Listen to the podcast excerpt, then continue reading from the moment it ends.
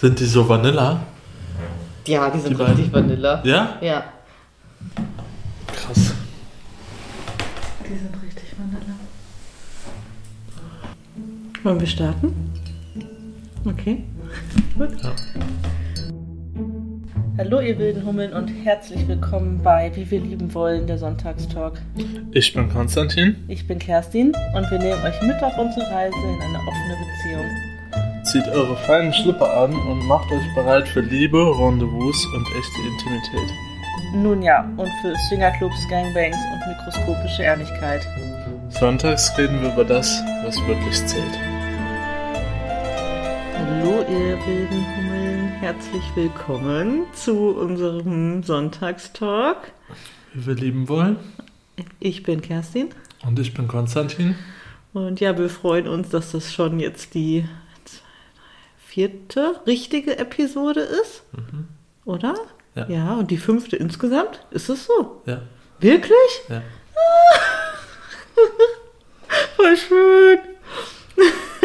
Und es hören tatsächlich Menschen zu. Ich bin absolut geschockt, dass es da draußen wahrscheinlich auch fremde Menschen gibt, nicht nur Menschen, die wir kennen, die uns zuhören.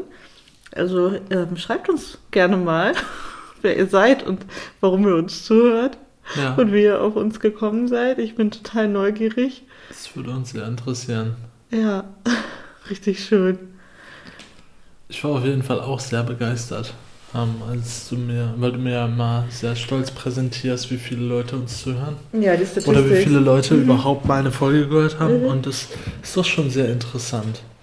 Ähm, und dass wir mittlerweile über 50 Abonnenten haben, ist. Äh, Und das war- ist halt natürlich, natürlich komplett lächerlich in Internetzahlen. Aber so viele Leuten haben wir auf jeden Fall nicht Links zu diesem Podcast geschickt. Das heißt, es hören auch andere Menschen außer unsere FreundInnen. ja, und das ist äh, Das ist schön. schön. Voll gut. Ja, also ihr Fremden da draußen, äh, hallo und danke, dass ihr uns zuhört. Ja. Ja, wie immer starten wir mit unserem Wochenrecap. Mhm. Und ich glaube, du bist dran. Äh, Ich glaube auch, ich bin dran. Und ich äh, weiß ehrlich gesagt die Woche gar nicht. Wie immer. Das Ah. sagst du immer. Ähm, montags hab, äh, Montag haben wir, glaube ich, nichts gemacht. Dienstag war äh, sowieso frei. Ähm, aber da haben wir, glaube ich, entspannt. Da haben wir uns mit Freunden getroffen, Das auch, abends, in der Kneipe. ja. Und Mittwochs, Donnerstags hast du hier ziemlich viel zu Hause aufgeräumt. Herbstputz. Weil du äh, Herbstputz, weil du frei hattest. Freitag waren wir unterwegs. Was haben wir nochmal gemacht? Hab ich gerade mit dir drüber gesprochen. Habe ich gerade vorgelesen in der WhatsApp an meine Freundin. Ach so, stimmt, Freitag warst du weg. Ja, auch. Ich war erstmal. Freitag warst du weg. Ich war bei ähm, sehr guten Freundinnen von mir, die haben ein Baby bekommen vor zwei Wochen. Und ich äh, war da und habe ähm, die beiden gesucht und das Baby gesucht und meine Freundin und deren Hund begleitet zu einem Tierklinikbesuch. Und ja, das war super, super, super schön. ja, und da hast du mir davon erzählt. Und dann sind wir, Haben wir Spinatnudeln gegessen? ja, das auch. Und dann sind wir zum Spanking-Stammtisch gefahren.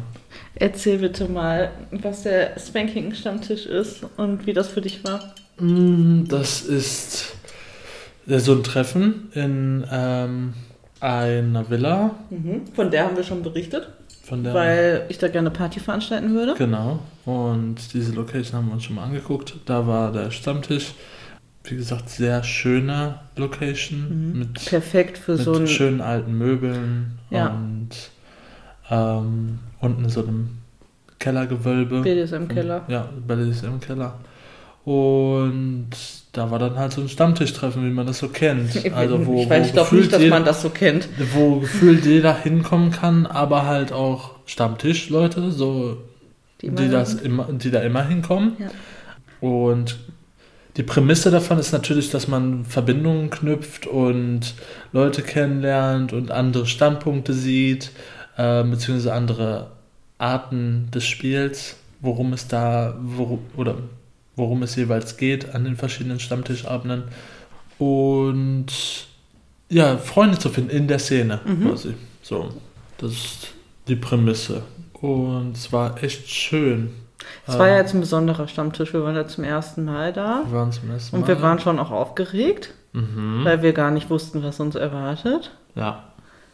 Ich habe eine ähm, Bekannte, die da war letzten Monat. Das ist einmal im Monat der Stammtisch. Die hatte ich vorher gefragt, wie es ist mit Klamotten und vom Ablauf und so weiter, weil wir uns eigentlich gar nicht so richtig was drunter vorstellen konnten. Ja. Und wir haben äh, jemanden da getroffen, den wir schon kannten Mhm. von vorherigen Ja. Be Clubbesuchen, Ja, den wir mögen. den wir mögen. Mm, Ein gewisser holländischer Gentleman, ähm, Ein älterer Herr. der einen sehr lustigen Akzent hat. Ja. Und dem haben wir einmal eine, eine Zeit lang zugeguckt bei seinem Spiel mit seiner Gefährtin. Mhm. und bei anderen zugeguckt. Und da haben wir doch auch gesehen, dass es selbst, also, dass jede Szene wirklich so andere Typen hat, ne? Ja. Also es teilweise so unterschiedlich, wie die Leute, ähm, was sie für Herangehensweisen haben und was deren bestmögliches Ergebnis aus dem Spiel ist. Beschreib mal, welche, wenn du so Typen, verschiedene Typen in Kategorien einordnen müsstest, die du da gesehen hast beim Spanking-Abend. Was für Typen würdest du, würdest du benennen, die da sich so befinden? Wenn wir mal so ganz fies in Schubladen denken. Aber ich glaube, das ist halt Du meinst Stereotypen, Ja. nicht Typen, Typen, Nee, Männer, nee, Männer. Nein, nein, nein, Typen von Personen. von ne? Stereotypen. Genau, Stereotypen. Ähm, also, da gibt's. Also, ich habe an dem Abend äh, die Leute gesehen, die ähm, gerne ausgefallene Spiele spielen, wo es wirklich darum geht, äh, die, die äh, denken sich irgendeine Art Spiel aus und spielen das dann so. Wie zwei Leute sind äh, festgemacht oder, oder ähm, bleiben an einer Position und dann gibt es zwei B-spielende Personen, die ähm, versuchen Geräusche aus denjenigen herauszukitzeln. Und je nachdem, wie laut das Geräusch desjenigen ist, der ähm, gerade gespankt wird, Mhm. ähm, desto fester wird der andere gespankt, der, der in dem Moment kein Geräusch gemacht hat. Und Mhm. Also so die verspielten Sadisten. ja, genau, so verspielte Sadisten. Dann wirklich, dann haben wir welche gesehen, die einfach nur ganz stumpf, ohne irgendwelche Geräusche, sich stumpfen Schaden abgeholt haben. Mhm. Wo eine Dame war, die mit einer Lederpeitsche so lange den Arsch eines Herren vermöbelt hat, bis der wirklich tief dunkelblau war. Ja. Also Äh, der sah aus, ganzen- als würde er in Fetzen hängen fast. ja, über den ganzen Hintern verteilt, Mhm. aber nicht so. Es hat nicht äußerlich geblutet, Nein, aber innerlich. aber innerlich sehr Es waren stark. nur Blutergüsse Ja. und richtig krass. Also so aber habe ich das noch nie es war gesehen. wirklich tief Nein. dunkelblau. Ähm, so als ob, also es sah wirklich so aus, als ob man das Blut hinter der Haut so entlang auch. So fließen war es sieht. auch. Ja. So wird es gewesen sein. Ähm, Und sehr großflächig. und das ohne, dass der, der Mann auch nur einen Kein Pieps von Pieps. sich, der hat keinen Pieps von sich gegeben. Nein. Und das fand ich wirklich beeindruckend. Also Und sie der war fand ich so, aber auch beeindruckend. Mhm. Der war so in sich gekehrt und hat, hat das entweder einfach genossen oder es über sich ergehen lassen. Aber Naja, es wird beides gewesen sein. Eine, Art von, äh, eine, eine spielerische Art von beiden gewesen sein. Aber wow, ich glaube, da, sowas könnte ich niemals aushalten. Aber ich bin ja eh nicht so der Schmerz, äh, also ich bin schon niemand, der Schmerz angenehm findet. Mhm. Wie, als würdest du, wie würdest du diese Art Spieler bezeichnen? Hm, Ha- Hardcore-Masochisten Mhm. vielleicht. Den stillen, leidenden Ja, Hardcore-Masochisten, ja. Und seine Domina in dem Fall, ich weiß, wie, ich weiß nicht, wie das, wie Ich nennt man würde die, ich würd die als, war's als immer, äh, äh, das ist so Wie die, nennt man das dieses denn? Stereotyp ist, Ja. glaube ich, beide dasselbe. Der eine steht extrem auf Schmerz, einfach nur Also Schmerz und die andere fühlt Sadistin? einfach nur. Ja, aber das ist ja dann das Sadismus und Masochismus. Ja, das stimmt. Ja, Die und eine nicht- ist, und ist nicht einfach Subdom. purer Sade, Ja. Sade, Maso, Sadomasochist? ja. Nee, das ist das beides. Ja, Sadomas- Sadomaso. Ja. Wir haben echt gar keine Ahnung. Ne, das ist das Wort, was man immer benutzt, wenn Ja. für Leute, die nur schlagen und sich schlagen lassen. Und einfach nur im, in dem Schmerz. In einem Das Schmerzgame sind. Ja. Genau. Aber die, die Ähm, den Schmerz gibt, ist ja die Sadistin dann. Genau. Und Die fand ich krass. die fand ich auch krass. Das ist aber, aber auch wirklich so, es ist schon, irgendwie zieht es die Augen an. Also gleichzeitig Ja. will man hingucken und denkt sich so, wow. Und gleichzeitig denkt dein Magen sich, äh, oh mein Gott, das sieht so schmerzhaft aus, dass ich fast schon nicht hingucken kann. Ja, ihr müsst euch das vorstellen, ein, ein junger Mann hing im Keller mit den Händen nach oben an die Decke gefesselt oder war es an einem Andreaskreuz? Nee, der, der hat die Hände einfach voll ja, so nach vorne gehalten. Naja, aber es war auf jeden Fall in so einem, in, in einem von diesen gemauerten Kellerräumen, die nur mit so einer Lichterkette beleuchtet waren, stand er da total Also er stand da ruhig quasi mit dem Angela Rücken zu Merkel ihr. Pose. und sie stand hinter ihm und hat ihm grinsend den, Den Arsch den versohlt. Arsch versohlt. Aber in einem, also so krass. Und er hat wirklich, es sah wirklich brutal aus und er hat wirklich nicht mit der Wimper gezuckt. Und wir standen da und waren fasziniert, aber ein bisschen wie bei einem Autounfall. Ja. Also es war so, es war total schrecklich, weil man mitgefühlt hat, weil sie echt, also er wollte es, also, ne, es geht ja alles, wir reden natürlich hier über ein, reines, ne? über ein reines Konsensdingen, aber sie, der hatte halt so krasse blaue Flecken, und das waren keine blauen Flecken, so krasse Blutergüsse, Hämatome, dass ich mich richtig erschrocken habe. Und Ja. ich bin eigentlich bei diesen Themen relativ, also mich schockierte eigentlich nichts. Oder wenig, aber das hat mich einfach optisch sehr erschrocken. Also ich habe Kerstin gesagt in dem Augenblick, oder was ich am liebsten gesagt hätte, ist, das wird, äh, also von der, von der äh, Prügel wird er bis zum nächsten Stammtisch was haben. Ja, Und die sind locker. einmal im Monat. ja. Da Ähm, wird er lange nicht sitzen können. Aber der war sehr glücklich nachher. Der Ja, der, aber ähm, also ich meine, wir haben den ja hinterher auch sitzen sehen oben, Mhm. aber der sah in irgendeiner Weise sah der glücklich aus, aber auch so, als ob er ähm, am liebsten weinen würde. Aber Also der, der so hatte schon. Tränen in den Augen Ja? irgendwie. Ja, das war der, der ein Ex. Ich weiß, aber ich fand ihn eher, ich fand ihn eher entrückt. Ja, ich weiß, also, Aber man weiß es nicht. Man weiß, man weiß es Nein. nicht, aber irgendwie, Nein, er sah gleichzeitig so aus, als ob er den Tränen nah wäre Ja. und wirklich glücklich wäre. Ja, war, war wahrscheinlich wird es beides gewesen sein. Der Schmerz und die Ich, ich will ihm nichts zuschreiben und, Nein. und auch nichts äh, in den Mund oder in den Kopf Nein, legen. keine Ahnung, wir wissen es nicht. Äh, Es hat alles seine Berechtigung und seine Gründe, aber es war, das war das Krasseste, was ich gesehen habe an dem Abend. Ja, und dann gab es natürlich auch noch so ein, ähm, ja, fast schon so eine Art Therapiesitzung, Hm. Wo, Aber das ist eh generell, finde ich, sehr viel Therapie. ähm, wo viel Wert darauf gelegt wurde, was fühlst du, also viel gefragt wurde, was fühlst du gerade, Mhm. wie ist das für dich, was magst du und warum soll ich das sein lassen und Welches Gefühl hast du gerade? Benenn hast das. du gerade, ja. genau. Und wo wo es so fast schon mh, wie eine Therapiestunde Mhm. wirkte, ja. War es auch. Und Ja. Ja, das ist, das ist nicht so wie, wie, wie ähm, man geht in, in dieses Spiel rein und denkt sich, ich möchte jetzt was Lustiges erleben und ähm, hat seinen Spaß und geht dann wieder, Mhm. sondern man, man kommt zusammen und geht hinterher schlauer wieder auseinander, weil man mehr über sich und seinen Körper gelernt hat. Ja, So war das in dieser Ja. Session. Und das war auch schön anzusehen. Ich glaube, das ist sowas ist schwieriger zu lernen, weil man viel, viel Gefühl für andere Menschen und Einfühlungsvermögen braucht, als auch ein, eine gewisse Empathie und Einsicht in die Psyche von anderen braucht, beziehungsweise man, man, man braucht ein Gefühl für Psyche. Mhm. Und ähm, man muss ja auch die richtigen Fragen stellen können, Mhm. sag ich mal. Und das fand ich so die beeindruckendste Session, die wir gesehen haben an dem Abend. Ja, Die war auch von dem Mann, den wir kannten. ja mit, Holländer. seiner, mit seiner Partnerin, die er öfter, also generell glaube ich, also zumindest hat er sie immer dabei, wenn wir den treffen. Oder sie sieht der Frau sehr ähnlich, die, die er sonst Vielleicht hat er auch denselben Typ Frau, den er, ja, aber die war auf jeden Fall auch sehr nett, fand ich. Ja. Ja, Wir haben an dem Abend selber nicht gespielt. Das war aber auch nicht unsere Prämisse. Nein. Nee. Es war, also aus meiner Sicht, ich fand's, hab den Abend als total schön empfunden. Mhm. Ich habe mich für meine Verhältnisse, glaube ich, sehr submäßig verhalten, weil ich mich aber auch so gefühlt habe. Okay. Oder? Wie hast du mich wahrgenommen? Nicht wirklich submäßig. Ich fand, wir waren ein paar auf Augenhöhe, was ich das mal so angucken will. Mhm.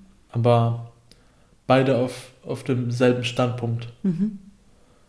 Nicht wirklich, als ob du mir hinterherläufst und das machst, was ich sage. Mm, Nee, nee, nicht so, nicht so. Nein, aber ich habe, also ich war für mich aus meiner Perspektive Es kann sein, deutlich du zurückhaltender, als ich das sonst war, wäre. Deutlich dich in dem zurückhaltender. Setting ein bisschen in den Subspace Ja. denken konntest. Ja. Oder fühlen konntest.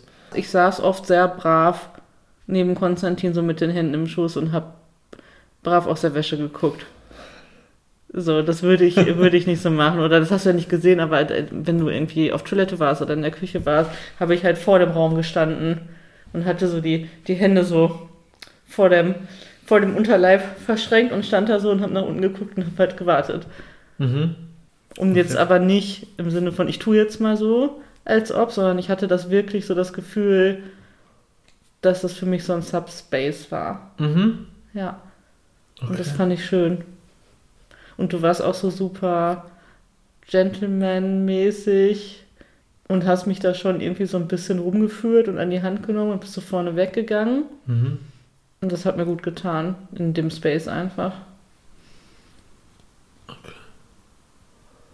Auch interessant, das mal zu hören. Ja. Haben wir bis jetzt noch nicht Nein, so drüber gesprochen. nein.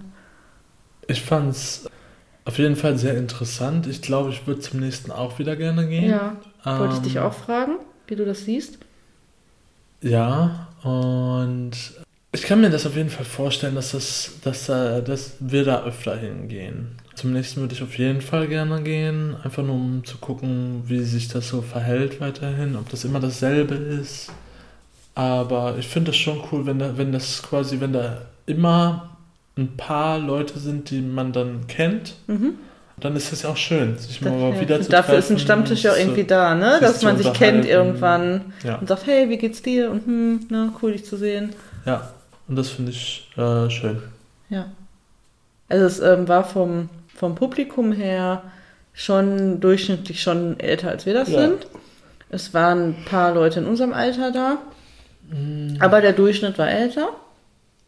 Ich würde sagen, es war aber keiner in meinem Alter da. Nee, in meinem.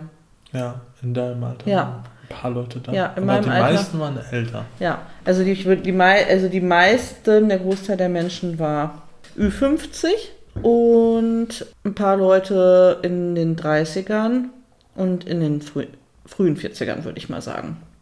Also für Leute, die andere Folgen nicht gehört haben, wir sind übrigens 26 und 39. Mhm. Deshalb, Ich bin hier die ältere Person.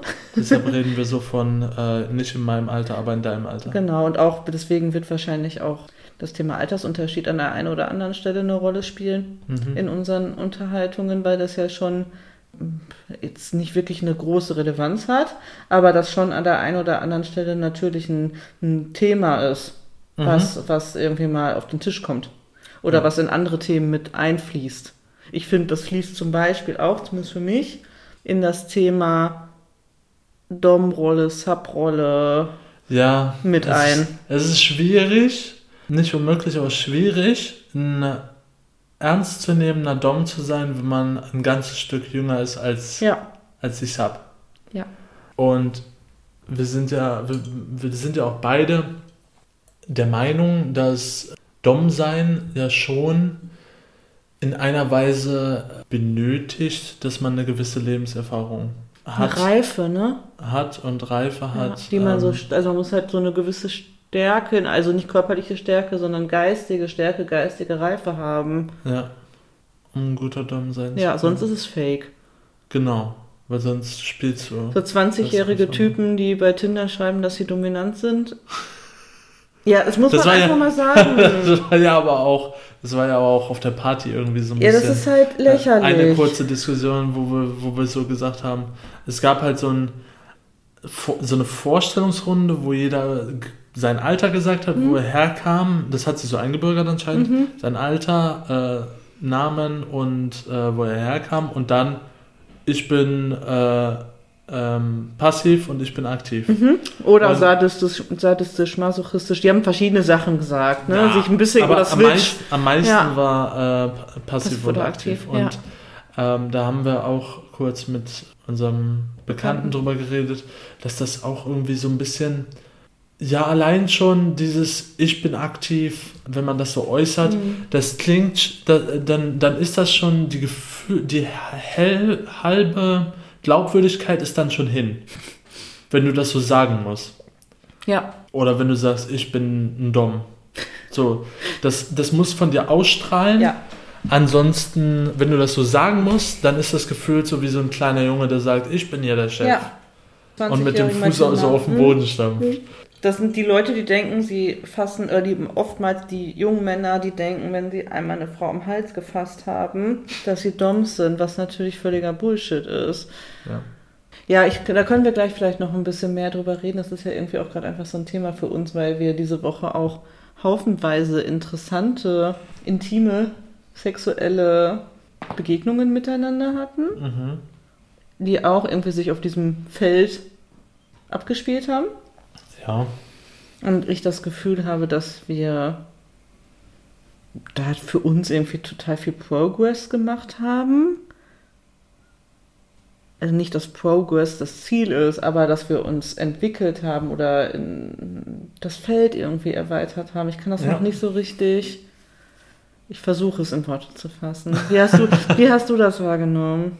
Ähm, ich finde, wir haben Erfahrungen gemacht und Erfahrungen machen einen immer ein bisschen schlauer. Mhm. Magst du Und- vielleicht irgendeine Situation von dieser Woche beschreiben, die dir besonders im Kopf geblieben ist? Mal etwas detaillierter? Mm, Als wir abends, ich glaube, das war nach dem Spanking-Stammtisch, wo wir im Badezimmer. Nee, ähm, das war nachdem wir unsere Freunde getroffen haben. Das war am Dienstag im Ja? Badezimmer. Ja. Ich komme vor wie so ein Vollidiot, der nie weiß, was passiert. Quatsch! ähm, Aber die Badezimmersituation weiß ich auf jeden Fall, sie war am Dienstag. Aber ist auch egal, wann sie war. Erzähl mal bitte von der Badezimmersituation. Ja, das hat sich irgendwie so natürlich ergeben, dass wir so ein Spanking-Spiel angefangen haben. Es fing mal mit, mit, so zugestartet. einer, mit so einer Spanking-Pause an, die wir schon Im mal, schon mal beschrieben hatten, Ja. dass wir sowas ab und zu haben. Und dann hat sich das weiterentwickelt zu so einem kleinen Machtkampf, sag ich mal. Mhm. Wobei du ja auch gerne etwas Gegenwehr leistest. Mhm. Ja, ich Was bin heißt schon etwas? Also du leistest gerne Gegenweit, ja. gegen ähm, Arbeit und bist ja auch generell nicht so, dass du, dass du, wenn, wenn du dich jemandem ergibst, dann meistens eher so aus, ja, ich mach mal Mhm. und nicht dich wirklich ähm, jemandem unterwerfen. Und da kam es mir aber schon so ein bisschen persönlich vor, als ob irgendwas in dir die Ruhe im Subspace, sag ich mal, gefunden hat und so einen Platz gefunden hat, wo du, wo du ähm, in Frieden bist, sag ich mal, im Spiel. Voll schön, hast du es gesagt. Und da dich schon so ein kleines bisschen unterworfen hast. So kam es mir jedenfalls vor. Ähm, hat nicht wirklich lange gedauert, also das, das Spiel generell. Und dann haben wir noch mit, mit Aftercare einfach äh, die ganze Sache zärtlich abgerundet, uns umarmt, geredet. Was ich persönlich sehr wichtig finde, Aftercare. Ist ein Muss Ähm, in dem Bereich, geht nicht anders. ja. Und dann sind wir sehr glücklich ins Bett gegangen. Ja. Also Ja. aus meiner Perspektive war das sehr ähnlich. Ich versuche das für die HörerInnen mal ein bisschen detaillierter zu beschreiben, damit die sich vorstellen können, was überhaupt passiert ist, äh, weil es sonst so, so bildleer ist. Ähm, genau, wir haben halt irgendwie so eine Spanking-Pause im, im Flur gehabt und eigentlich dachte ich, war es das jetzt. Und dann waren, sind wir ins Bad gegangen, weil wir uns eigentlich Bett fertig machen wollten. Und haben uns irgendwie die Zähne geputzt oder ich weiß nicht, irgendwas uns gewaschen. Und irgendwie sind wir dann wieder zueinander gestrebt. Und dann führte es irgendwie dazu, dass ja, du mich so ein bisschen kräftiger angefasst hast und zum Nacken angefasst hast und wir uns geküsst haben. Und dann hast du dich so auf den Bade Badewannenrand gesetzt und mich so auf deinen Schoß gezogen und mich schon also deutlich kräftiger angefasst, als du es jetzt ohne Spiel machen würdest. Im Nacken angefasst und runtergedrückt und an den Haaren gezogen, in den Nacken gebissen, meine Beine auseinandergedrückt, all diese mhm. Dinge. Und dann ja, habe ich mich so ein bisschen gewehrt und du hast Dollar gedrückt und dann hast du mich irgendwann so nach unten zwischen deine Beine auf den Boden ged gedrückt. Und du saßt dann oben auf dem Badewannenrand und ich saß vor dir zwischen deinen Beinen mit dem Rücken zu dir auf der Badematte auf dem Boden, angelehnt so an die Badewanne. Und ich kann das detailliert gar nicht mehr beschreiben, aber es war dann halt so ein bisschen Machtkampf und Gegenwehr und äh, von dir den Gegendruck und das Festhalten und äh, im Nacken anfassen, an den Haaren ziehen und so weiter und küssen zwischendurch. Und ich bin irgend, du hast es so, also das war für mich der Punkt, an dem ich, wie du das schon selber gemerkt hast und festgestellt hast, zum ersten Mal glaube ich, wirklich aktiv in diesen Subspace reingerutscht, nicht aktiv, passiv, aber ganz äh, bewusst da reingerutscht bin und das kein Spiel in Anführungsstrichen war. Natürlich war es ein Spiel und ich wusste, dass ich jederzeit raus kann, aber dass ich mich wirklich dir ergeben musste. Mhm. Weil ich körperlich irgendwann nicht mehr konnte, mich äh, dir zu widersetzen und dir das auch einfach total abgenommen habe, was du gerade tust. Also du hast meiner Meinung nach, warst du auch total sicher in dem Moment und hattest jetzt nicht das Gefühl, oh nein, oh nein, oh nein, oh nein, was mache ich jetzt? Ist es das Richtige? Und äh, will sie das? Und nicht, dass sie gleich Stopp schreit. Und es hat sich total echt und total schön angefühlt. Ja. Und dann habe ich mich irgendwann wirklich ernsthaft gefügt, in Anführungsstrichen. Und es war so ein ganz, ganz wunderschönes, entspannendes Gefühl. Es war einfach wunderschön, ja. Okay. Was würdest du sagen, ist der Unterschied dazu, als wenn das jemand macht, dem du dich nicht unterwirfst? Habe ich auch drüber nachgedacht. Also vor allen Dingen so eine Art von Spiel was nun einfach, ja, das ist schon das, was ich möchte und das, wonach ich strebe. Nicht grundsätzlich und nicht immer, aber dass meine Tendenz einfach immer schon hinging und immer, immer hingehen wird. Das wirklich ernsthaft so zu betreiben, dass ich mich fallen lassen kann, kann ich, also lerne ich ja jetzt gerade überhaupt erstmal mit dir und du bist halt mein, meine First Person, mhm. meine Liebe und der Mensch, dem ich halt vertraue.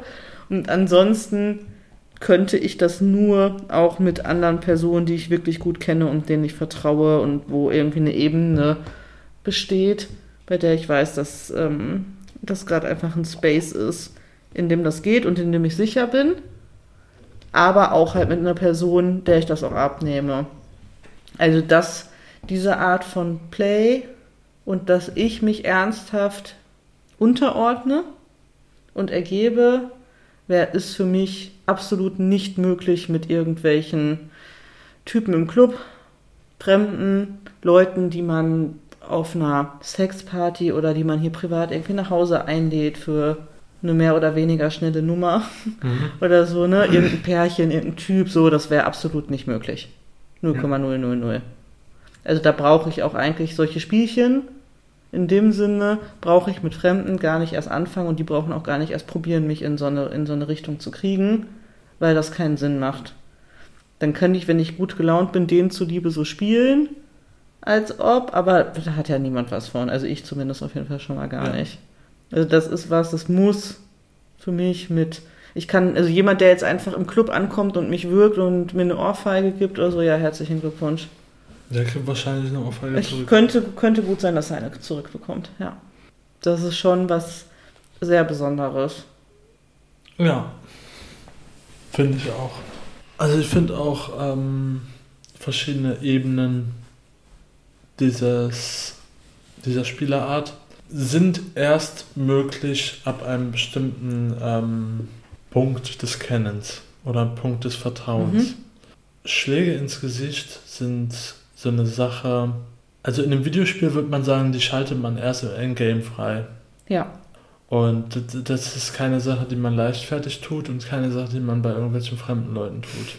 Nee, das machen aber viele. Ähm, und das machen Amateure, meiner ja, Meinung nach. Sehe ich auch so. Amateure, die sich nicht auskennen ähm, und meinen, das ist der Weg, um jemanden zu unterwerfen. Aber das ist ja im Grunde, im Grunde genommen ist die Unterwerfung ja gar nicht direkt das Ziel. Das, das Spiel und die Unterwerfung kommt so mit dabei mhm. irgendwann. Und das ist aber nicht das Ende des Spiels. Mhm.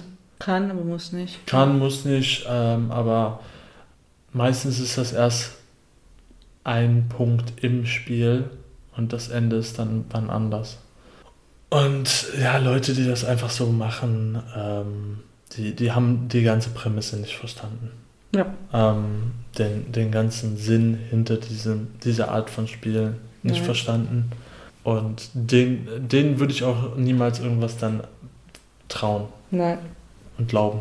Also für mich kommt das auch, wenn ich, wenn ich alle, wenn ich viele Sachen in die BDSM-Richtung und so weiter liebe, kommt das für mich nicht in Frage mit Fremden. Mhm. Also kann ich mir jetzt, zumindest jetzt gerade, ich sage ja immer, so, keine Ahnung, wie es in drei Jahren ist, aber jetzt gerade kann ich mir das nicht vorstellen. Und ich finde, der Reiz daran ist ja genau, dass man das mit einem Menschen macht, dem man vertraut. Äh, nicht der Reiz, das ist die Grundlage. Und dann ist aber auch der Reiz daran, ja, die Intimitätsebene, die man miteinander hat, auszuweiten und sich noch näher zu kommen. Dadurch. Ich hatte diese Woche durch die verschiedensten Situationen, die wir in diese Richtung hatten, es waren ja mehrere, hatte ich das Gefühl, dass ich dir noch viel näher gekommen bin. Ja, ich habe dich halt auch noch mal in einem ganz anderen Licht gesehen, hört sich so komisch an. Aber ja, ich habe mich einfach noch mehr in dich verliebt dadurch. Wie auch immer das möglich sein soll, dass da noch mehr geht, aber das hat einfach meine, meine Beziehung vertieft. Ja, ja. Das, ähm, das habe ich aber auch gespürt. Das, das Vertrauen ist nochmal enger geworden, äh, tiefer geworden. Ja und die, die Art, wie man sich gegenübertritt, es verändert sich, weil wir in, im Spiel schon einen gewissen Machtkampf haben und es schon darum geht, einen Machtkampf zu gewinnen. Mhm.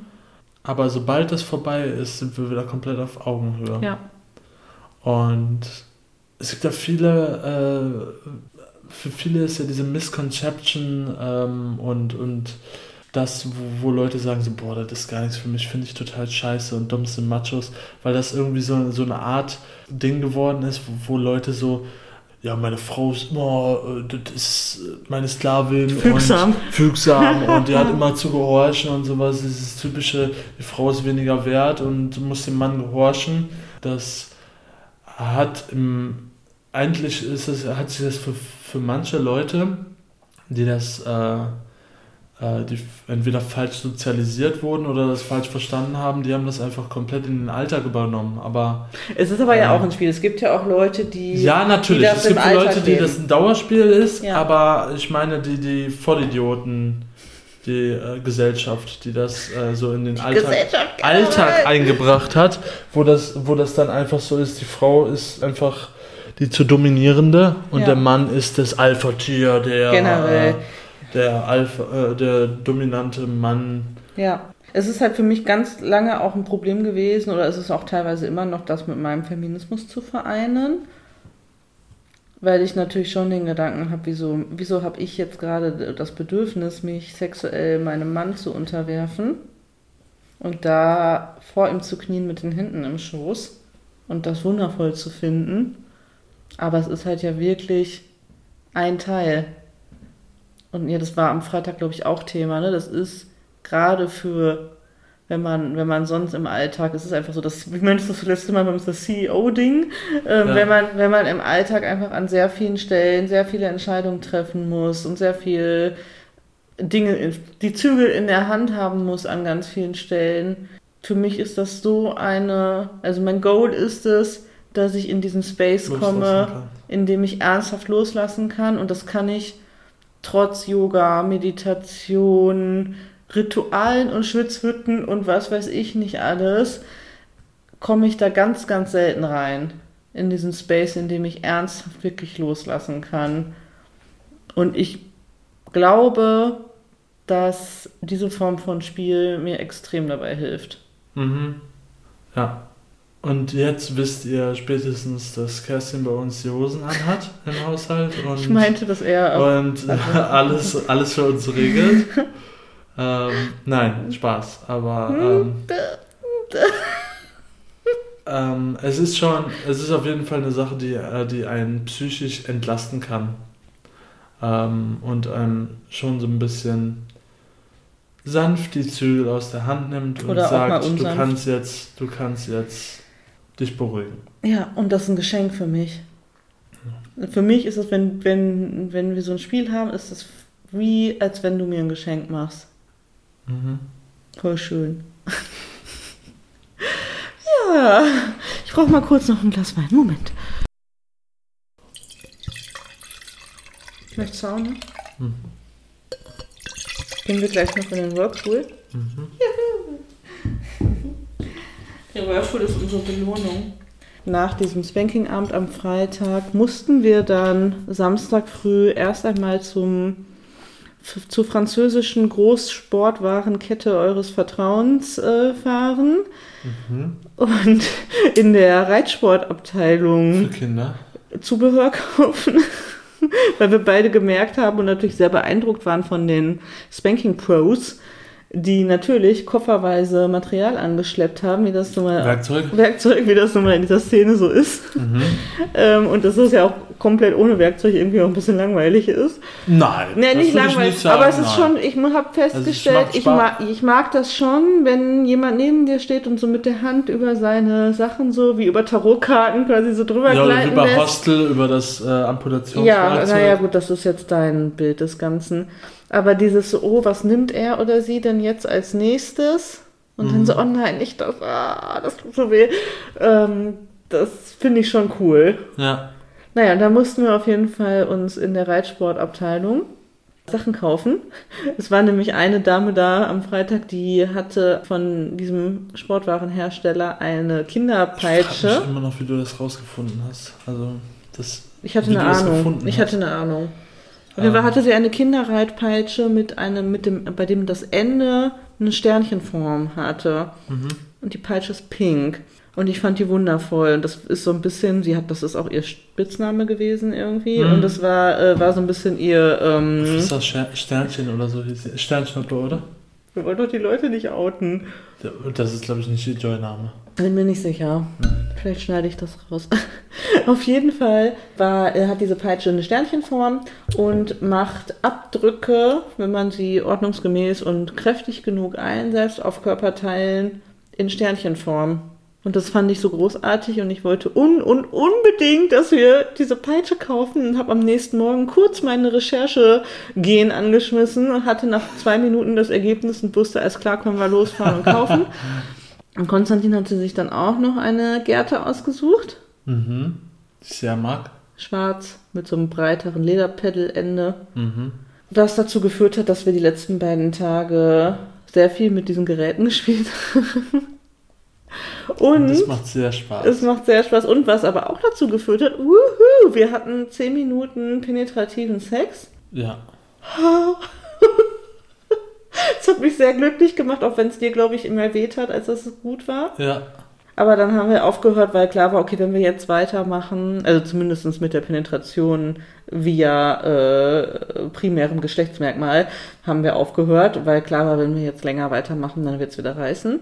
Ja, dann, also wird sich die Situation verschlimmern. Wir haben es aber auf jeden Fall geschafft, es so lange durch, genau äh, bis, bis dahin zu treiben, bis äh, dass es nicht kaputt gegangen ist, wieder die Vorhaut. Mhm. Das hat mich sehr gefreut und es war so, ich habe gerade auf meinen Kalender geguckt, wir hatten fast vier Wochen keinen penetrativen Sex. Mhm. Das ist natürlich die Oberhölle. Ober, Ober, Ober, Oberhölle. Ja. Und das war wie so eine Erlösung. Es ist, äh, ja, schwierig. Sag deine Gedanken dazu. Ja, äh, fuck mich einfach ab, ehrlich gesagt. ähm, ich habe halt, wie gesagt, dabei nicht viel äh, gespürt, Ja. außer Angst davor, dass es heißt. Das weil, es, weil es ja wirklich, ja. äh, es hat die ganze Zeit geschmerzt Mhm. und äh, war, pff, boah, wie beschreibt man das? Äh, es war so, als ob man versucht, eine Chipstüte auf, äh, oben zu öffnen, ohne dass man die komplett auseinanderreißt und die Mhm. Chips überall hinfliegen. Mhm. So, weißt du, dieses, ich muss Ganz Genau- vorsichtiges genau- Spannungsgefühl. Ja. genau äh, den richtigen Druck abpassen, um zu ziehen, Aua. aber nicht zu viel. Schöne Metapher, wie immer. Nichtsdestotrotz war es ein gutes Erlebnis, finde Mhm. ich, dass wir zumindest mal ansatzweise wieder was machen konnten. Und im Nachklang auch zur letzten Sendung, Sendung vor allen Dingen, zur, Folge? zur letzten Sendung auf ZDF Neo. Ähm, im, genau, im Nachklang zur letzten Folge haben wir das Ganze dann beendet, indem wir nebeneinander masturbiert haben. Mhm. Ach so. Jetzt mal- weiß ich, worauf du hinaus willst. Ja. Wie war das für dich? Weil du ja mm, da, so beim letzten Mal gesagt hattest, du findest es voll gut und möchtest das probieren, aber du bist so ein bisschen schissig, ob du das hinbekommst. Na, nebeneinander masturbieren ist so eine Sache, die. Das ist was anderes. Als wenn jemand Als wenn aktiv jemand zuguckt. aktiv einfach nur zuguckt ähm, und äh, du es dir vor einem Porno machst. Okay. Also wenn man äh, nebeneinander auf sich gegenseitig masturbiert, Was meinst du mit Aufsicht? man nutzt sich gegenseitig als Vorlage. Als Fixvorlage. ja. ähm, dann ist es schon was anderes. Mhm. Vor allen Dingen so nach Sex, Mhm. um zu finishen. Mhm. Ist was anderes. Okay. Das fiel dir nicht schwer. Nee, Okay. das fällt mir nicht schwer. Außerdem war das die einzige Möglichkeit, wie ich noch hätte schießen können. Schießen.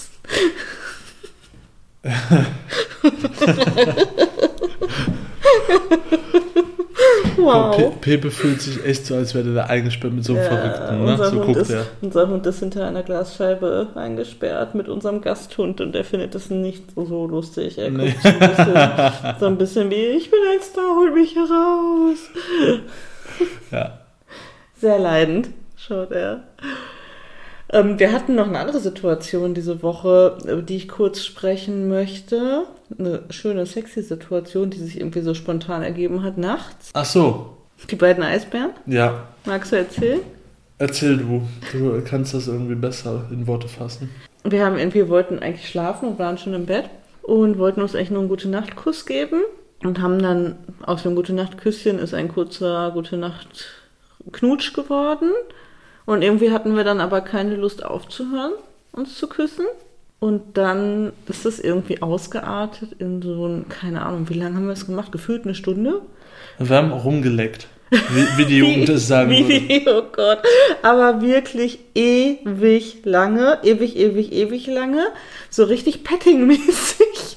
Ohne uns, Das war ja auch ein Teil davon. ohne uns ansonsten großartig doll anzufassen. Nee, aber das ist ja auch teilweise, also ich finde, teilweise ist rummachen, ohne die Voll primären schön. Geschlechtsteile anzufassen, außer Brüste und Brust ähm, und Arsch. Nacken und sowas, ja. Ähm, also wirklich die, ohne die primären Geschlechtsteile anzufassen, sondern nur in die Nähe, ja. ähm, ist teilweise echt heißer, als sich direkt in die, äh, in, zwischen die Beine zu fassen. Voll. Also ähm, macht einen dreimal so scharf, Ja, wenn man einfach gar nicht dahin fasst, sondern nur so anteast. ja. Ähm, Und dann so ultra lange. mh, Also ich glaube, es war wirklich fast eine Stunde. Wir, wir konnten nicht, nicht unsere Münder voneinander lösen. ja. Und das war so schön und das war halt gar nicht, hatte gar, also hat, keiner von uns hatte die Intention, dass das passiert. Und das hat sich wirklich zufällig so ergeben. Das sind ja sowieso immer die schönsten Momente. Und dann sind wir so scharf geworden. Ich glaube danach, ja doch, wir mussten es mir noch machen, Mhm. weil ich irgendwann nicht mehr konnte, nach Ewigkeiten. Aber es war auf jeden Fall so, wir haben so lange einfach nur geknutscht und so wild geknutscht irgendwie mit so viel Zunge und Speichel austauschen. Ich glaube, realistisch Und- waren es circa 20 Minuten, aber, Ja, aber es kam mir vor wie, es kam wie, eine vor Ewigkeit. Wie eine Ewigkeit um eine Stunde. Ja, war richtig, richtig schön. Und da habe ich nur ge- gedacht, dass man das viel zu selten macht, weil sich das aber auch natürlich tagsüber meistens einfach nicht ergibt. Ich finde, das ist auch so eine Nachtsituation. Ja, ist es. Da ist, hat man Oder, oder ab und zu morgens. Ja, aber es ist so ein im Bett liegen und schläfrig sein und dann ergibt sich das daraus irgendwie. Ist es. Ja. Es ist dieses typische ähm, jugendlich verliebt sein und einfach ähm, im Bett rumliegen und rummachen. ja. Schön, dass du uns als jugendlich verliebt bezeichnest. Ich habe die Situation beschrieben, nicht Ja, uns. hat sich genauso angefühlt. Voll, voll, voll schön. Ja. Okay, Es- nachdem wir jetzt die ganze Zeit unsere Sexgeschichten hier erzählt haben, möchtest du noch was ergänzen? Entschuldigung. Ich finde, ihr könnt jetzt auch mal eure schönen Sexgeschichten auspacken und ihr uns äh, schreiben auf unserer E-Mail. Wie wir lieb wollen, at iCloud.com oder bei JoyClub bei unserem Profil Wie wir lieben. Alles zusammengeschrieben. Ja. Eure coolste Sexgeschichte oder schönste Sexgeschichte aus der letzten Woche. Nicht eures Lebens, aus der letzten Woche. Na, musste ich aus der letzten Woche. Aber eine aktuelle. Eine, ja, aber eine aktuelle. Ähm, Kürzlich erlebt, die im Kopf hängen geblieben ist. ja, was so kürzlich hängen geblieben ist. Ja, Falls ihr so etwas habt. Ja, Falls ihr natürlich gar keinen Sex habt und. dann könnt ihr euch ergötzen seid, an dann, unseren Dann Sexgeschichten. könnt ihr euch auch einfach was ausdenken und eine kleine oh, Short-Story machen. ja. Wir lesen sowas sehr gerne. Ja. Wir haben äh, diese Woche auch darüber geredet, dass wir ähm, und herausgefunden gegenseitig, dass wir früher gerne echt äh, Sex-Short-Stories gerne gelesen haben. Mhm, Im Und Internet, als das und das Internet noch wirklich- jung war. Das, und das wirklich echt äh, einen schon rattenscharf machen kann. Mhm. Einfach nur zu lesen. Ja, Ähm, und nicht so, äh, so ein stereotypisches Fifty Shades of Grey, sondern halt eine echte. Short Story, so als ob jemand auf ein Tinder-Date geht und jemanden kennenlernt Ja, und die rattenscharfen Sex haben. ja. Aber ich habe halt immer die Hardcore-BDSM-Stories gelesen, auch schon mit 18. Und ich habe so normale Date-Stories gelesen, wo Ja. Leute mit nach Hause gehen. Ja, Weil das war das war, wovon ich geträumt habe. ja. Na, ich habe hab irgendwie schon mit 18 davon geträumt, auf irgendein Schloss entführt zu werden. Weil ich zu viel äh, Ring der O gelesen habe oder so, ich weiß es nicht. Ja. Äh, nicht Ring der O, Geschichte der O. Ja. Hm. Ähm, ja, in die Richtung gehen noch irgendwie meine Partyideen. Aber ich bin da noch nicht an dem Punkt, an dem ich. Die ähm, sind doch, aber ist das nicht sehr antifeministisch? Ja, aber nein, ich muss Geschichte das Ganze. Nein, das muss ähm, Das ganze Ges- Konzept muss ein bisschen umgeschrieben ein bisschen werden. oder? modernisiert werden. Ja. Aber grundsätzlich, das ist ja das, was ich vorhin schon gesagt habe, gerne Genauso wie, die, submissive zu sein im Genau. sexuellen Sinne heißt nicht, dass ich keine Feministin bin. genauso wie die ganzen äh, Disney-Filme alle umgeschrieben werden und alle Flops sind. Weil die sich an die Modernität anpassen. Oh, das ist aber jetzt ein heißes Eisen. Das ist ein heißes Ja. Eisen, aber ich finde das immer lustig, wenn Leute sagen, wir müssen das jetzt umschreiben und umändern. Ja, finde ich aber richtig so. In manchen Bezügen ja, in manchen anderen nicht. Wir haben Wenn- diese wenn Woche auch um- einen Film zu dem Thema geguckt. Eine Ja. Doku. Könnten wir auch noch kurz drüber reden. Können wir auch. drüber Erzähl mal. Wieso muss ich alles erzählen? Weil ich so ausgerechnet, habe. ausgerechnet derjenige, der sich so schlecht an Sachen erinnert. ähm, Wir haben eine Arte-Doku geguckt, Wir die haben- verlinke ich ja, auch in den. jetzt, äh, will ich, jetzt will ich das erzählen und du ich einfach nein, an ich, schick ich schreibe auf jeden Fall den Link noch ähm, mit in die Folgenbeschreibung. Wir haben eine Arte-Doku geguckt. Sehr interessant, äh, ging quasi um, also es war quasi so eine Doku, die einfängt, wie eine äh, Frau, ähm, eine Regisseurin, einen Vortrag hält. Und das wurde quasi gefilmt und dann wurden noch äh, verschiedene ähm, Sachen eingespielt, die sie aber in ihrem Vortrag theoretisch auf einer Leinwand den, dem Publikum gezeigt Ja, hat. mit ganz vielen Kinofilmbeispielen. Ne? Der Film heißt Brainwashed Sexismus im Kino und die Doku gibt es auf Arte, frei verfügbar, aber ich verlinke die auch. Ja, war sehr interessant, weil es, weil es ein, ähm, ein Standpunkt gezeigt hat und analytisch auseinandergenommen hat, wie ähm, der Sexismus im Kino und in Hollywood ähm, seinen Platz findet, ähm, so dass es zur völligen Normalität kommt, dass eigentlich alle Filme aus der Männersicht gefilmt werden und meistens die Frau zum Objekt machen. Ja. Beziehungsweise äh, zu irgendeinem Objekt. Entweder das Objekt der Begierde oder einfach nur ein Objekt, was schön anzusehen ist. Ähm, aber die meisten Interaktionen, die irgendwie ähm, in irgendeiner Art und Weise sexuellen Anspruch, Ursprung haben, ähm, sind immer aus der Männersicht gefilmt. Ja. Und generell eigentlich alles im, fast im Kino. Ja, und so sind wir sozialisiert.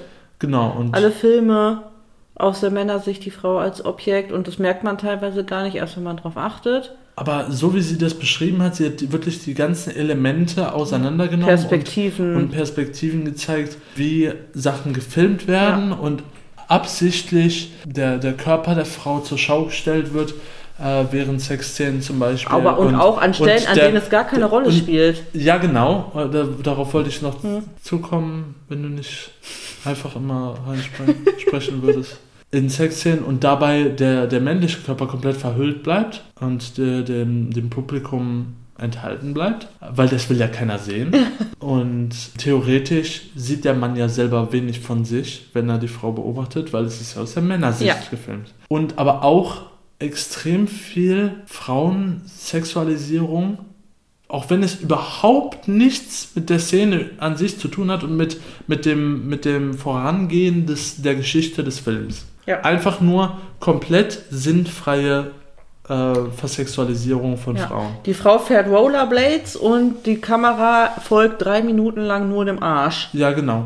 Aber in hammerengen Tights. Natürlich. So, dass man die Schamlippen quasi schon ja, abge... natürlich. Ähm, und es geht gerade wirklich nicht darum, dass, da, dass die Frau wahnsinnig sexy dargestellt werden soll, sondern die, die Information ist nur, sie fährt Rollerblades irgendwo aber hin. Aber das ist die einzige Art, Und die Einstellung ist, dass es sexuell ist. ja. ja damit die, die, der Großteil der männlichen Audience was zu gucken hat. Ja, und das ging halt dann ganz viel darum, was macht das mit uns? mit unserem Denken. Das führt natürlich auch viel weiter zu, ne, wie, wie generell die Gesellschaft auf die Frau guckt, dass die Frau immer noch anscheinend irgendwie objektiviert wird an ganz vielen Stellen, sexualisiert ja, wird und dass vor allen Dingen auch das wenn es anders gemacht wird, Filme zum Beispiel anders gemacht werden, dass sie keinen Erfolg haben, die werden nicht eingekauft, die kommen eher selten auf die großen Bühnen, aufs, äh, ne, in die, auf die große Leinwand, gewinnen selten Preise. Mhm und finden wenig Zuspruch, weil unser Auge, auch meins, gewohnt ist, für bestimmte Filme auf eine bestimmte Art zu sehen oder generell erfolgreiche große Hollywood-Filme zu sehen aus dieser Perspektive, bestimmt gemacht.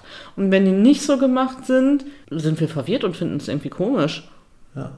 Oder wie Filme teilweise zur Sozialisierung beitragen, zu Vergewaltigungen oder sexuellen Übergriffen an Frauen führen, beziehungsweise das für ansatzweise erträglich oder, oder machbar zu, ja, zu so, abzubilden. Weil, ne? weil wie oft haben wir schon in einem Film oder in einer Serie gesehen, wie ein Mann, der Protagonist, der Held oder sonst irgendwas, James Bond, sich an eine Frau ranmacht und diese wirklich sehr vehement ablehnt und ganz klar ihren Willen zur Schau gibt, dass sie nicht möchte. Ja. Und dann wird der Frau hinterhergelaufen, entweder wird eine Tür zugehauen und zugedrückt, die Frau wird an die Wand gedrückt oder sonst irgendwo hin oder festgehalten am Handgelenk.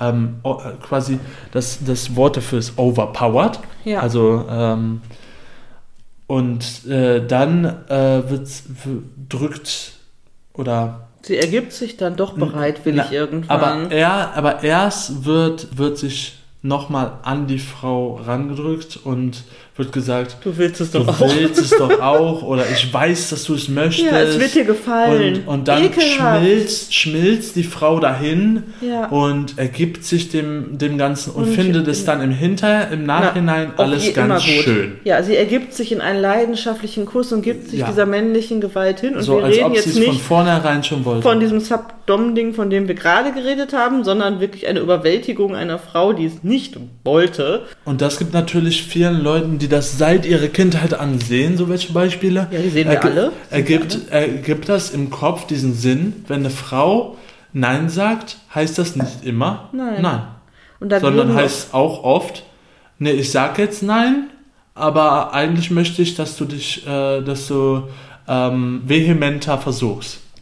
Und dann wurde zu dem Thema dann auch noch, also es, da ging es dann kurz nicht um Film, es war ein kurzer Einspieler genau zu dem Thema, weil über das Thema Missbrauch dann gesprochen wurde, kam eine, ich muss eine Triggerwarnung einfügen, merke ich gerade vorher, ähm, kam ein kurzer Ausschnitt von einem, ähm, von einem Handyfilm, der mitgefilmt wurde vor einem Studentenwohnheim in den USA, irgendwann in den letzten Jahren, was relativ aktuell ist. Da stand eine Gruppe von, von jungen Männern vor so einem Alpha-Beta-Gamma-Heim Ja, und sie- skandierte laut, Nein heißt Ja und Ja heißt Anal. Ja, Also wenn Frauen Nein sagen, meinen die Ja und wenn sie Ja sagen, heißt das gibt's mir richtig. ja, und das wurde Das äh, haben laut im Chor gesungen. Im Chor gesungen. Vor einem weiblichen Studentenheim. Ja. Oder einer Stu äh, weiblichen Studentenverbindung. Ja, so, oder so heißen die ja bei, bei, Studentenverbindung, bei genau, äh, Studentinnenverbindung. Ja. Oh, ja, und dann, was natürlich auch besprochen wurde, sind diese Filmszenen, in denen Frauen ohnmächtig sind, betrunken sind, irgendwie besinnungslos auf jeden Fall sind und dann von einem Mann irgendwo hingetragen werden und zur Verfügung stehen. Ne?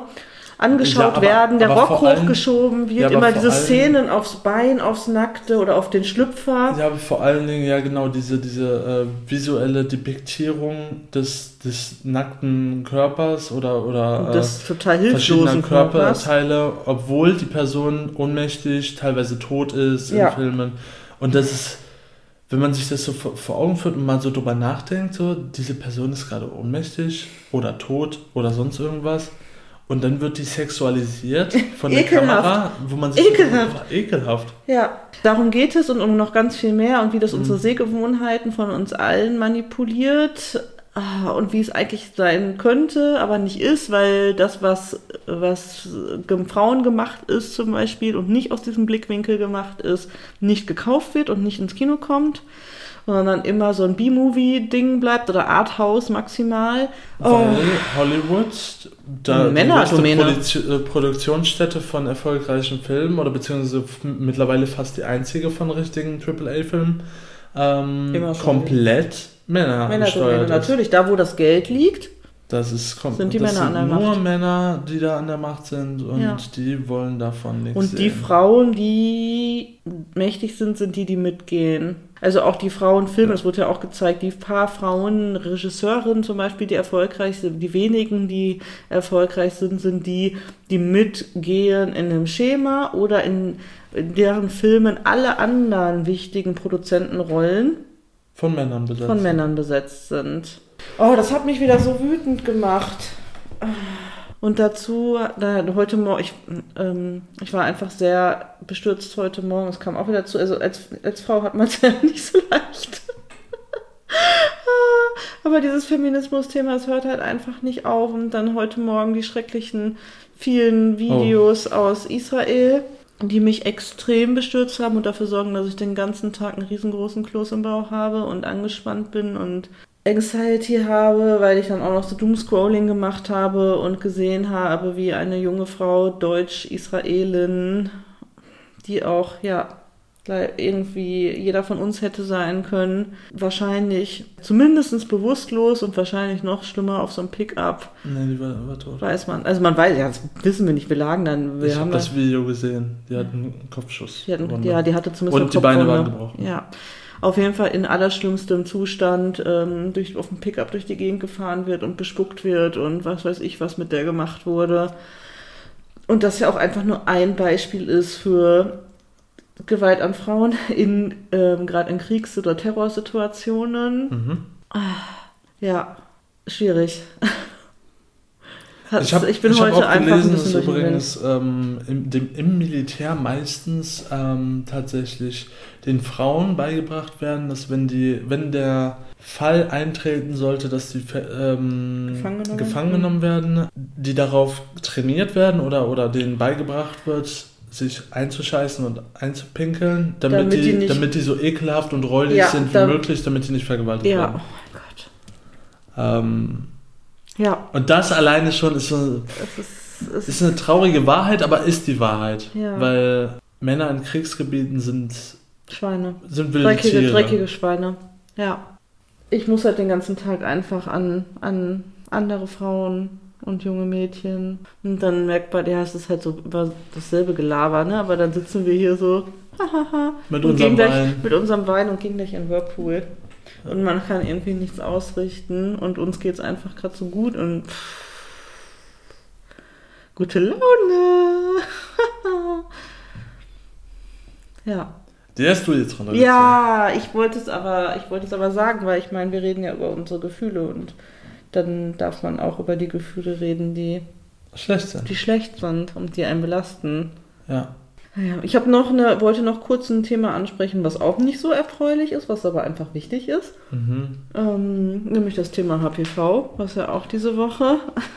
ja, Boah, äh, kann man viele schlichte Sachen hoch. es ist, es ist ja auch voll wichtig. Mhm. Also da, da werden wir noch wahrscheinlich mal auch noch mal ausführlicher drüber sprechen müssen und immer wieder drüber sprechen müssen. Aber das, ich habe halt eine HPV-Diagnostik bekommen, eine positive, bei meiner letzten gynäkologischen Untersuchung und musste diese Woche, das ist jetzt ein halbes Jahr her, und musste diese Woche zu so einem Screening gehen, wo sehe ich, dass nochmal angeschaut wurde, ob es Veränderungen am Gebärmutterhals gibt. Und wenn es welche gegeben hätte, hätten, hätte dann eine Gewebeprobe genommen werden müssen. Und so weiter und so fort. Nur so eine Scheiße, auf die man keinen Bock hat. Alles ohne Betäubung natürlich. Und dann sitzt man da schön breitbeinig auf diesem Frauenarztstuhl und in einen wird reingeleuchtet. Und man zuckt, hat die ganze Zeit nur die Schultern. Oder ich hatte die ganze Zeit nur die Schultern an den Ohren und war mega verkrampft und habe auch meinen Arzt total zickig angeflaumt die ganze Zeit, weil ich einfach sauer war, obwohl er da ja gar nichts für kann. Äh, weil ich die ganze Zeit dachte, jetzt kommt der gleich an und sagt, ja, es sieht leider nicht gut aus, wir müssen jetzt eine Gewebeprobe nehmen und jetzt bleiben Sie mal ganz entspannt sitzen, tut auch nur ein bisschen weh. Und dann wird irgendwie so ein Ding in einen reingerammt. Es ist die Hölle. Ich hatte Glück, es war meine, meine Veränderungen, die vor einem halben Jahr da waren, waren äußerlich auf jeden Fall weg und es wurden nochmal Abstriche genommen, die jetzt nochmal wieder eingesch eingeschickt werden. Da muss man gucken, wie es dann von innen aussieht und so weiter. Es kann halt mit einem Krankenhausaufenthalt und so einer Ausschabung enden, wird es aber nicht. Nein. Nein. Aber ich werde jetzt, ab jetzt für den Rest meines Lebens, alle sechs bis zwölf Monate zu diesem Screening gehen müssen, Mhm. dieser Diagnostik und schauen halt, dass alles in Ordnung ist, weil sich halt aus diesem HPV-Virus, der im Körper steckt, Veränderungen, Wachstumsdinge ergeben können, die zu Gebärmutterhalskrebs führen können.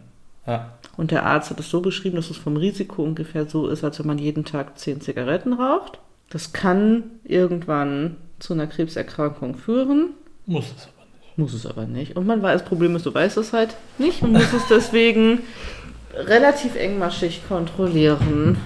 Ja. Ah, und das ist halt ein richtig abgefucktes Thema, weil das natürlich auch, wir reden hier halt genauso wie bei dem Epstein-Barr-Virus, den Konstantin hatte, von Herpesvirenstämmen, die äh, übertragen werden und HPV vor allen Dingen sexuell übertragen werden.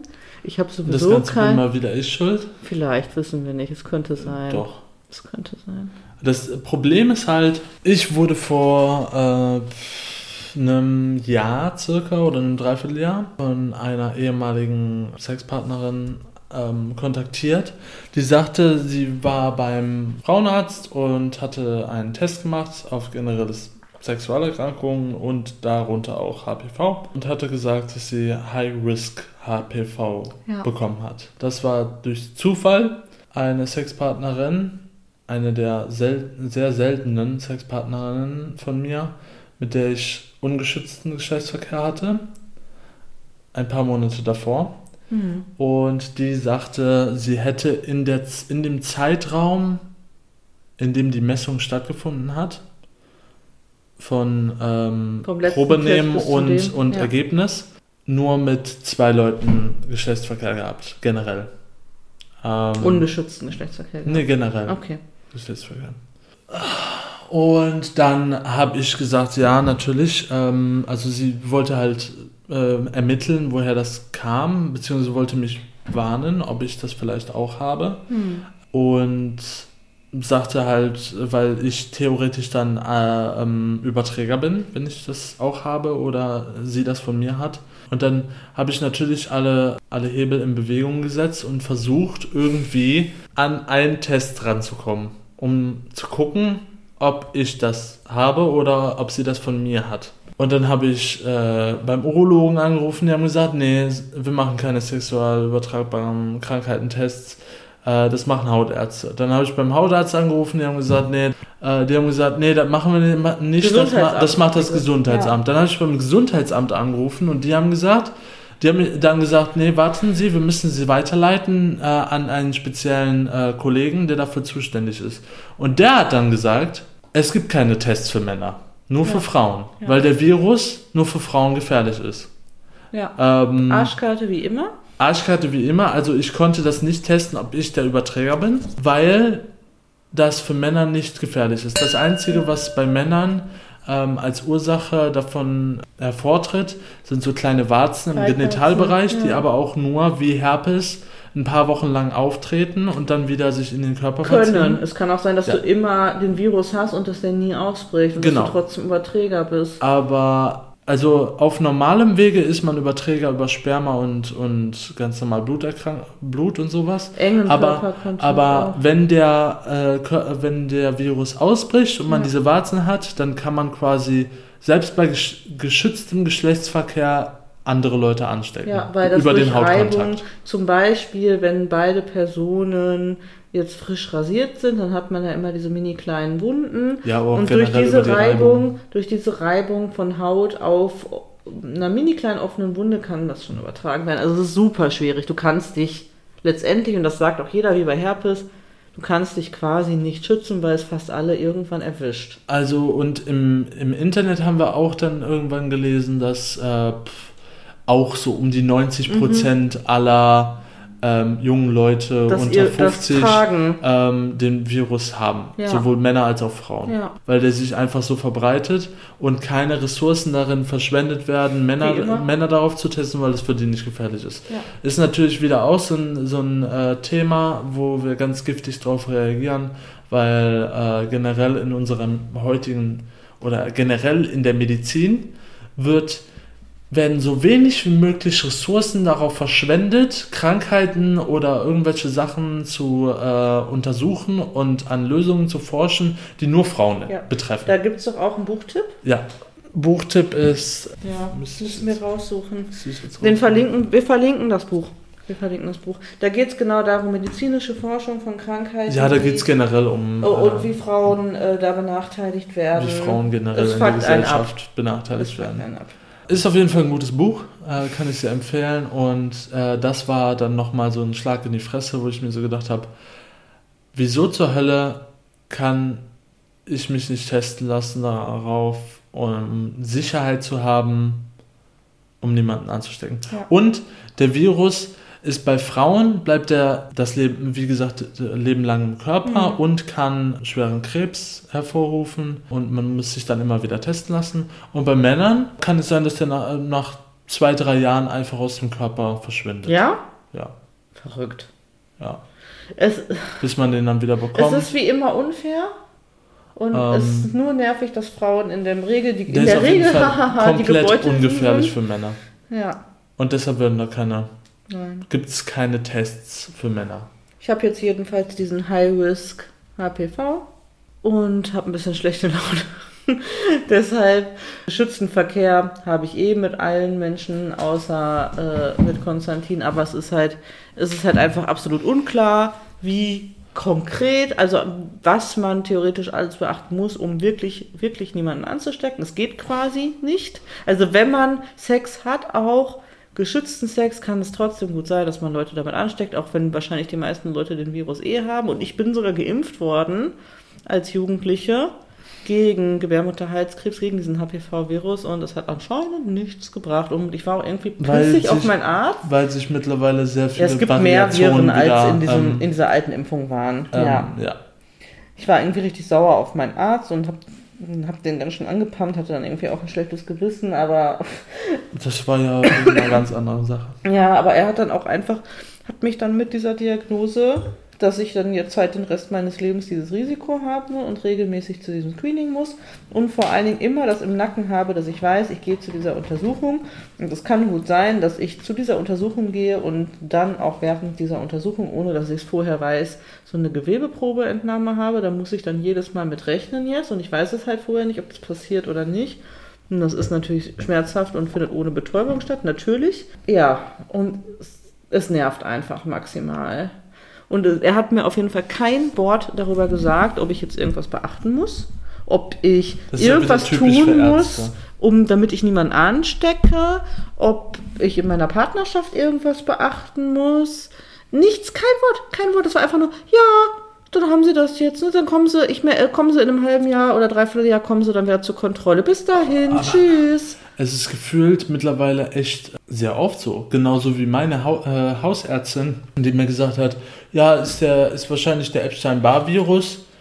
Ja, dann sind sie, müssen sie jetzt äh, die und die Medikamente nehmen, aber mehr wird einem darüber nicht gesagt. Nein. Dann, wie ansteckend man ist, wie und lange. Auch, dass der Virus für immer im ähm, Körper ist. Dass der für immer im ja. Körper ist. Die, also die Ärzte geben einem heutzutage so wenig Informationen wie möglich.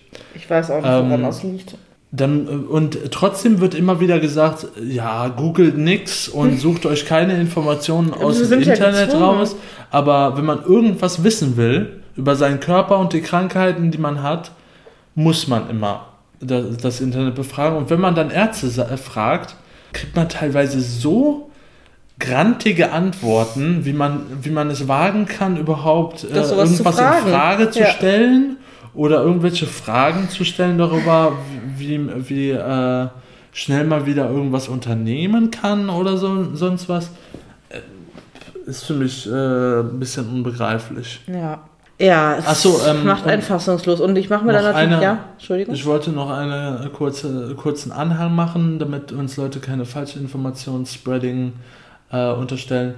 Es gibt theoretisch ähm, Tests, um HPV zu erkennen bei Männern, Aha. aber die sind weder zugelassen noch ähm, sind die sehr ähm, nein vielversprechend. Ja. Also die können die, die sagen einfach so gefühlt so 50-50 ja, wow. die Wahrheit. Mhm. Also die könnten auch einfach sagen, dass man, dass man nicht krank ist, obwohl man krank ja. ist. So, also die sind nicht, nicht wirklich gut entwickelt und äh, die, diese Tests macht quasi niemand. Ja. Also ja, niemand, niemand macht diese Tests, weil die, weil, die nicht, weil die nicht, weil die nicht äh, wirklich zuverlässig sind, die Tests. Ähm, und es wird auch an keinen Tests gearbeitet, die ja. zuverlässiger sind, weil das, wie gesagt, nicht, nicht, nicht von Relevanz ja, ist für Männer. Für Männer. Ja, schön. Willkommen im Patriarchat. Das ist. Äh, da fällt einem nichts zu ein. Da fällt einem wirklich nichts zu ein, Nein. weil äh, das. Da es wird null über Prävention gearbeitet für eine Krankheit, die Frauen wirklich echt schaden kann im ganzen Leben. Und man weiß, die Männer sind die, diejenigen, die das äh, überall verteilen mhm. und die, die meisten Frauen anstecken. Und dann wird einfach gar nicht an Tests gearbeitet, um oder überhaupt äh, die, die Bevölkerung davon informi äh, zu informieren. Weil ich wusste das nur wegen einer engagierten jungen Frau, mit der ich was hatte, ja. die sich damit beschäftigt hat und das wissen wollte, ob sie das hat, äh, weil sie in ihrem, äh, also sie hat generell alle paar Monate Die STIs. STI-Tests ja. gemacht und war sehr mm, bestrebt darauf, kein HPV zu bekommen, weil sie auch damals als, als äh, Jugendliche äh, und Kind diese, diese Impfung nicht äh, mhm. hat machen können, weil die Mutter das verboten hat. Ja. Obwohl sie da Interesse daran mhm. hatte. Und deshalb wollte sie unbedingt kein HPV bekommen und hat Tja. jetzt High-Risk HPV. Ja, es ist beschissen. Also das Thema generell STIs Frau und ich rede jetzt nicht, ich rede jetzt nicht von einer Runde Syphilis, keine Ahnung, hatte ich noch nie, aber es gibt ja auch so Krankheiten, die kriegt man dann weg mit einer Antibiose und dann ist das erledigt. Mhm. Aber Sachen, die einfach bleiben, ist halt kein Spaß, ne? Nö. Naja. Hatten wir auch noch erfreuliche Dinge? so, um, das mal, um das mal abzurunden. Ähm, Nach den vielen nett erfreulichen sexuellen Geschichten und Erlebnissen und Miteinander und Liebesschwüren und jetzt dem ganzen Frust. Wir Hat ein Rendezvous. Hatten ein Rendezvous. Das müssen wir noch erzählen. Genau, das wollte ich auch gerade. Ich war dran mit, dem, mit der Rendezvous-Organisation. ja. Das haben wir gestern Abend gemacht. Ich habe Konstantin zu einem Rendezvous in die Innenstadt entführt, weil da gerade so Kunstinstallationen sind, die abends leuchten und im Dunkeln sind. Und dann haben wir uns einen Cocktail, zwei Cocktails to go geholt. Wir sind gerade wir sind gerade dabei, den besten Mai Tai der Stadt zu suchen Ja. und uns durchzutesten. Ich finde, das ist ein richtig gutes Hobby. Ja. Haben wir immer was zu tun? ja jeden Einen Fall runden Critical Cocktail. Drinking. Critical Drinking, immer einen Grund, einen Mai Tai zu trinken und sind dann mit diesem Cocktail auf der Hand durch die Stadt schlawenzelt und haben uns Installationen angeschaut und äh, ganz viel gequatscht und noch was gegessen und so. Wie war es für dich? Du musst gleich noch eine Bewertung schreiben. Ich habe dir das Foto geschickt. Genau, ich muss eine Bewertung schreiben. Es war schön. Ähm, war cool, die ganzen Installationen zu sehen von verschiedenen Künstlern. Ähm, KünstlerInnen? KünstlerInnen, genau, stimmt. Und fand es auch interessant, dass die Kirche da einfach so mitgemacht hat, und da äh, KünstlerInnen reinzulassen. Das war schön. und ähm, da irgendwas zum, zu bauen und aufzustellen. Der Weihrauchgeruch war sehr geil. Ähm, Ich obwohl ich ja eigentlich echt nicht gerne in die Kirche gehe. Ja. Ähm, Aber so die Atmosphäre, wenn die wenn es so nach Weihrauch echt riecht und dunkel ist und nur so ein paar Lichter an sind, ist schon geil. ist schon sexu ist sexual. Sexual in der Kirche, das Ja. passt nicht zu der Naja, egal. Doch Anderes- anderes- schon. Gott, wie viel Triggerwarnung muss ich einfügen? Nein! Äh, Oh, Äh. Baby! ähm, auf jeden Fall war es echt cool. Schön entspannter Abend. Fand ich toll. Eigentlich war noch geplant, danach an den Whirlpool zu gehen, aber dafür waren wir, Wir waren so zu müde. Aber, was machen wir jetzt dafür? Wir, machen, wir gehen dafür jetzt in den Whirlpool. Genau. Okay. Hast du noch was, was du loswerden möchtest oder irgendein Gedanke für die neue Woche? Mm, Ich wollte noch sagen, ich liebe dich. Wie süß bist du denn? Ich liebe dich. Du bist alles. Doch. Sonst habe ich nichts mehr. Ich freue mich auf die neue Woche, was so ansteht. Und bin gespannt. Jeder Tag ist so schön mit dir. Mit dir auch. Ich liebe einfach alles. Unser Leben. Ja, danke, dass ich mit dir so glücklich sein kann. Ich danke dir. Okay. Genug Gesäusel. Wir wünschen euch eine wunderschöne Woche. Mhm. Schreibt uns gerne. Euer schönstes sexuelles Erlebnis, was hängen geblieben ist, Ja. beeindruckt hat. ja. Wir gehen jetzt in den Whirlpool, nehmen unser Rest Wein mit. Wir hören uns nächsten Sonntag wieder. Macht's gut, ihr Hummeln. Macht's gut. Tschüss. Ciao.